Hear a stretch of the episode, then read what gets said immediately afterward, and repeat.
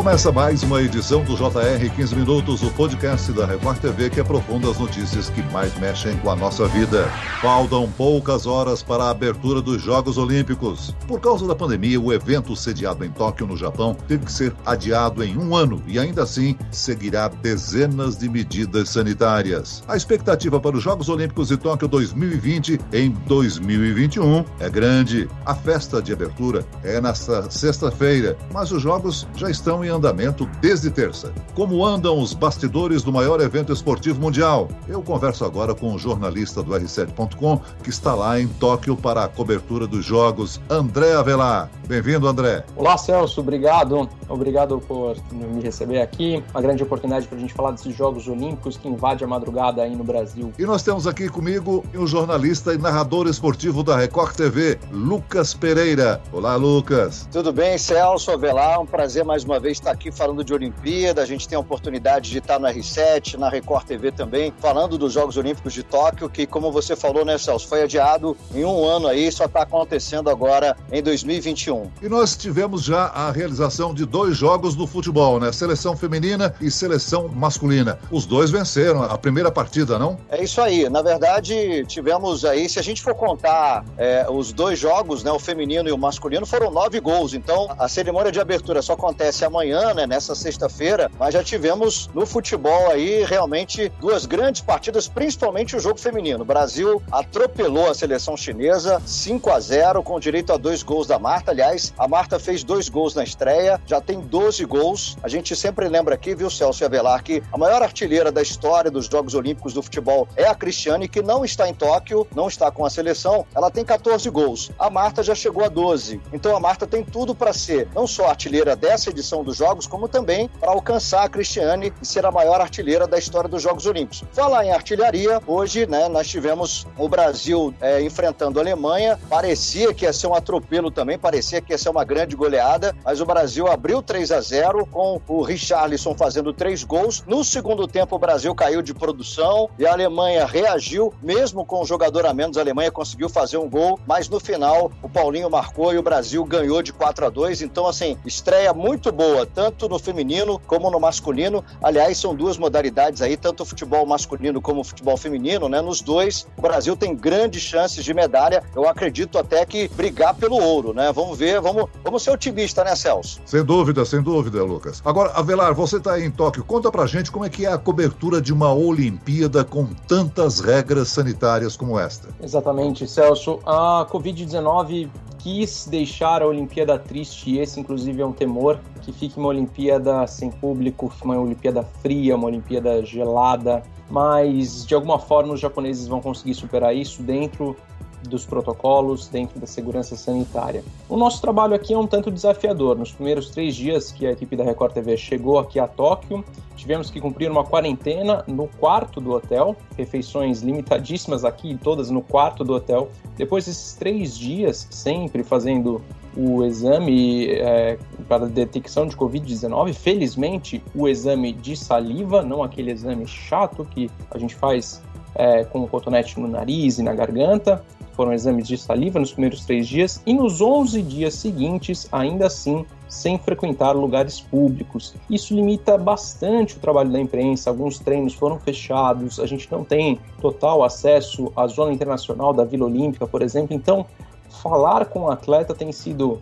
por meio virtual, em sua grande maioria das vezes, e um jeitinho aqui que a gente consegue, uma brecha ali, alguma coisa, mas nunca furando a bolha olímpica, que é como o COI, o comitê organizador aqui também gosta de dizer. Você salientou aí as regras né, para os jornalistas que estão cobrindo o evento. Também há regras com relação às delegações, aos atletas, né? E já houve notícia de atletas contaminados na Vila Olímpica. Corretamente, Celso. Isso é uma preocupação muito, muito grande aqui dos organizadores de Tóquio. No momento que eu falo com vocês, é, são oito os casos, mas a gente infelizmente pode garantir que esse número tende a crescer. Esse número, esse número tende a crescer com o início dos jogos efetivamente. É, o COI tenta fazer essa espécie de bolha, como se fosse uma redoma de vidro, uma proteção do, da comunidade olímpica e da população japonesa, mas a gente sabe que isso é bastante complicado, sim. Bem por isso, para manter essa proteção e o medo da contaminação, da disseminação do novo coronavírus, o desfile de abertura amanhã vai ser um tanto reduzido. Para nós ter uma ideia, o Brasil, a delegação brasileira, desfilará apenas com seus dois porta-bandeiras, a Kathleen do judô e o Bruninho do vôlei, e dois dirigentes do time Brasil apenas. Essa é uma regra estabelecida para todas as delegações ou só com relação a uma atitude do Comitê Olímpico Brasileiro? Essa é uma atitude do Comitê Olímpico Brasileiro e é um entendimento de outras delegações nacionais. Pouquíssimas delegações vão mandar mais do que 10 atletas, me arriscaria a dizer. Esse número de dois representantes é, dos dirigentes, em geral, o chefe de missão e o subchefe de missão dos Jogos Olímpicos, e dois atletas, os dois porta-bandeiras, esse é o número mínimo exigido para estar na, na cerimônia de abertura. Duvido que, exceto o Japão, por exemplo, o dono da casa, deva aparecer com muito mais que 10 atletas. O temor pelo que eles chamam de quinta onda da Covid-19 é muito, muito grande, Celso. Lucas Pereira, você já está acostumado a grandes eventos, já participou de cobertura de Pan-Americano, de Olimpíadas, né? É uma Olimpíada inusitada, diferente essa, né? Ah, sem dúvida, Celso. É diferente pela, pelo aspecto né, de a gente não ter público. Por exemplo, né, o jogo do Brasil contra a China no futebol feminino aconteceu em Miyagi. Miyagi fica a aproximadamente 360 quilômetros de Tóquio. Ali, nesse estádio de Miyagi, poderia ter público, né? Até 10 mil pessoas, mas pouquíssima gente compareceu. Então, e na região metropolitana de Tóquio, por exemplo, a gente não vai ter a presença de público, está proibida a presença de público. Então, é realmente uma Olimpíada, uma edição de Jogos Olímpicos é, diferente, por se tratar de um, um, grande evento, o maior evento do planeta, né, envolvendo todos os esportes. É realmente a Olimpíada, mas sem dúvida que não vai ter o brilho não vai ter o charme de ter o público, de ter, enfim, os próprios japoneses, né? Os japoneses, eles estão mais preocupados até com a Covid do que, vamos dizer assim, entusiasmados com os Jogos Olímpicos que acontecem na casa deles. Então, realmente é uma Olimpíada inusitada, uma Olimpíada diferente, com regras sanitárias fortíssimas, até para o trabalho da imprensa é muito difícil, né? Você fazer uma cobertura como essa. André, como é que tem sido a reação da população japonesa? Celso, do que a gente pôde ver ver aqui, desde quando chegamos, que a reação do público japonês, dos moradores japoneses, ela varia é, de acordo com os casos de Covid-19. Nesse momento, são mais de 1.800 casos de Covid confirmados na região metropolitana de Tóquio, como se compararmos com a grande São Paulo, por exemplo. Então, em cinco dias seguidos, tendo mais de 1.800 casos, a população, 70% dela, segundo um grande jornal japonês, aqui da capital japonesa, entende que os jogos não serão seguros sob o aspecto sanitário. Então, com esse número de casos muito alto, é inversamente proporcional à confiança que eles têm na Olimpíada, a aceitação da Olimpíada, por assim dizer protestos contra os Jogos Olímpicos acontecem absolutamente todos os dias por aqui, mas nesse momento já é inviável pensar em, por exemplo, um cancelamento dos Jogos, coisa que foi dita um dia antes da cerimônia oficial de abertura. Além do caso dos atletas contaminados, no que diz respeito à organização, houve uma polêmica, né, nos últimos dias, nas últimas horas. Uma polêmica bastante grande, sobretudo com a cerimônia de abertura em relação ao diretor, um dos diretores da festa, um diretor do evento, ele foi demitido porque, olha só, há mais de 20 anos ele fez um vídeo com uma piada, se é que pode ser chamado de piada, sobre o Holocausto. Celso. O nome dele é Kentaro Kobayashi, era diretor da cerimônia de abertura da Olimpíada, e por conta dessa piada sobre o genocídio aos judeus, de novo, não, não consigo imaginar uma graça nisso, é, foram vasculhar as redes sociais dele, o passado dele ali, e encontraram esse ato de péssimo gosto e por isso foi feita uma pressão para que ele deixasse o cargo de diretor da cerimônia de abertura dos Jogos Olímpicos. Ô Lucas, o Brasil é sempre uma presença forte nas Olimpíadas, né? apesar de não figurar entre os maiores medalhistas. Como comparação, em 2016 o Brasil teve 19 medalhas olímpicas, sendo 7 de ouro, 6 de prata e 6 de bronze. Ficou na 13ª posição. Qual é a expectativa para este ano? Quais os atletas são favoritos a ganhar medalhas para o Brasil? É, Celso, e é bom lembrar que esse número que você acabou acabou de trazer foi uma Olimpíada disputada em casa, né? Então, realmente, o Brasil ficou na 13 terceira colocação. Eu acredito, sinceramente, Celso, que a gente vai ter um número até maior de medalhas nessa edição dos Jogos de Tóquio por causa de alguns esportes que acabaram entrando agora no calendário olímpico, no caso, o skate e o surf, né? No surf, no caso, o Brasil tem grandes chances de ouro e prata, né? Eu diria que Gabriel Medina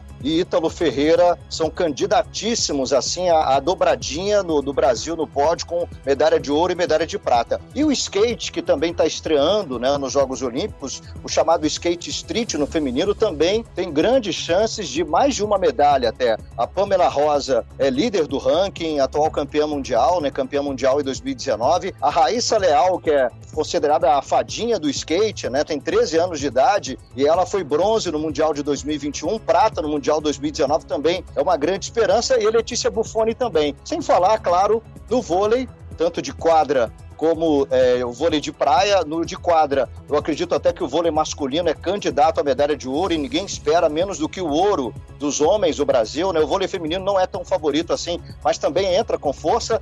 No vôlei de praia, sempre o Brasil consegue bons resultados, medalhas. E aí a gente tem os esportes coletivos, esportes, é, no caso o futebol também, né? O Brasil com grandes chances tanto no masculino como no feminino. Na ginástica, eu vejo é, um bom momento do Brasil, principalmente do Arthur Zanetti e Arthur Nori, para eles conseguirem medalhas individuais na ginástica e a vela, que sempre traz muitas medalhas para o Brasil.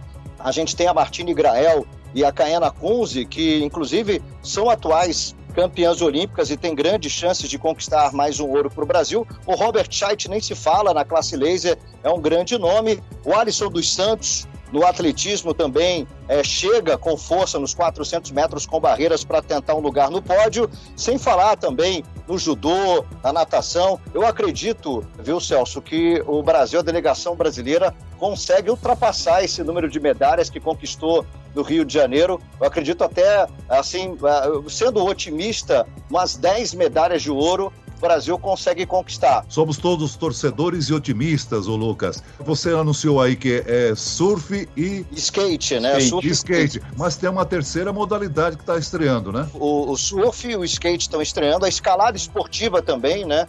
É outro, outro, outro esporte que está estreando. E uh, o beisebol, no caso, o beisebol está voltando né, aos, às Olimpíadas. Na verdade, o beisebol é um esporte muito tradicional e muito popular no Japão, por isso que voltou. E o karatê também. O karatê está vindo agora para esses Jogos de Tóquio porque é uma arte marcial muito popular no Japão, então eles incluíram o karatê. Velar, você falou aí das dificuldades para o trabalho para o jornalista que está cobrindo a Olimpíada de Tóquio. Você já conseguiu encontrar algum dos nossos atletas por aí? Sim, encontrei nossos atletas e antes, inclusive, de começar qualquer tipo de pergunta, ah, o que a gente sempre fala é assim: como você está? E aí, você está bem? Está seguro? Há uma preocupação de parte a parte, inclusive os atletas também nos perguntam isso. Como está sendo a adaptação de vocês? E aqui fica um registro do trabalho enorme que as pessoas de saúde fazem, porque nós, jornalistas, estamos apenas com a máscara o tempo todo. Quando isso é uma, uma obrigatoriedade da área de saúde, então é assim, é, se eu puder deixar um registro pessoal aqui, o rosto fica todo marcado por conta do uso da máscara. Evidentemente que isso não, não vai tirar ninguém de uma cobertura olímpica, isso é melhor em muito do que um caso de Covid-19, por exemplo, mas é assim, ficar com a máscara o tempo todo é muito incômodo. Aqui no Japão bate facilmente neste verão no hemisfério norte, 36 graus, então é muito quente.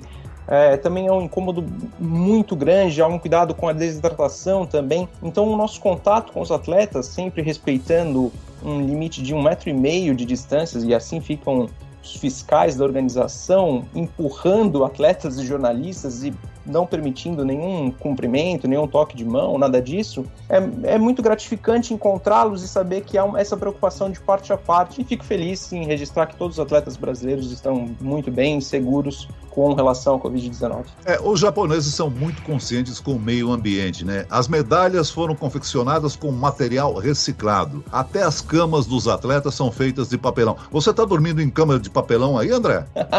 não, não, não. A minha cama não é de papelão, É, esta foi uma grande polêmica da durabilidade de camas de papelão na Vila Olímpica. Os atletas, sim, nas redes sociais podemos inclusive encontrar alguns vídeos de atletas pulando na, nas camas, mas não, a minha, a minha cama parece ser de madeira, parece ser um tanto mais resistente. E já que você falou, Celso, o meu quarto não chega a ser um quarto de hotel cápsula padrão japonês, né? Como, uhum. como a gente vê em filmes, filmes no Japão mas é um pouquinho apertado, eu confesso. Muito bem, nós estamos chegando ao final desse podcast JR 15 Minutos. Eu desejo sucesso para vocês nessa cobertura das Olimpíadas de Tóquio e agradeço a participação aqui no JR 15 Minutos. Lucas Pereira e André Avelar, muito obrigado aos dois. Celso, eu que agradeço. Muito obrigado e até uma próxima. Obrigado, Celso. Até uma próxima.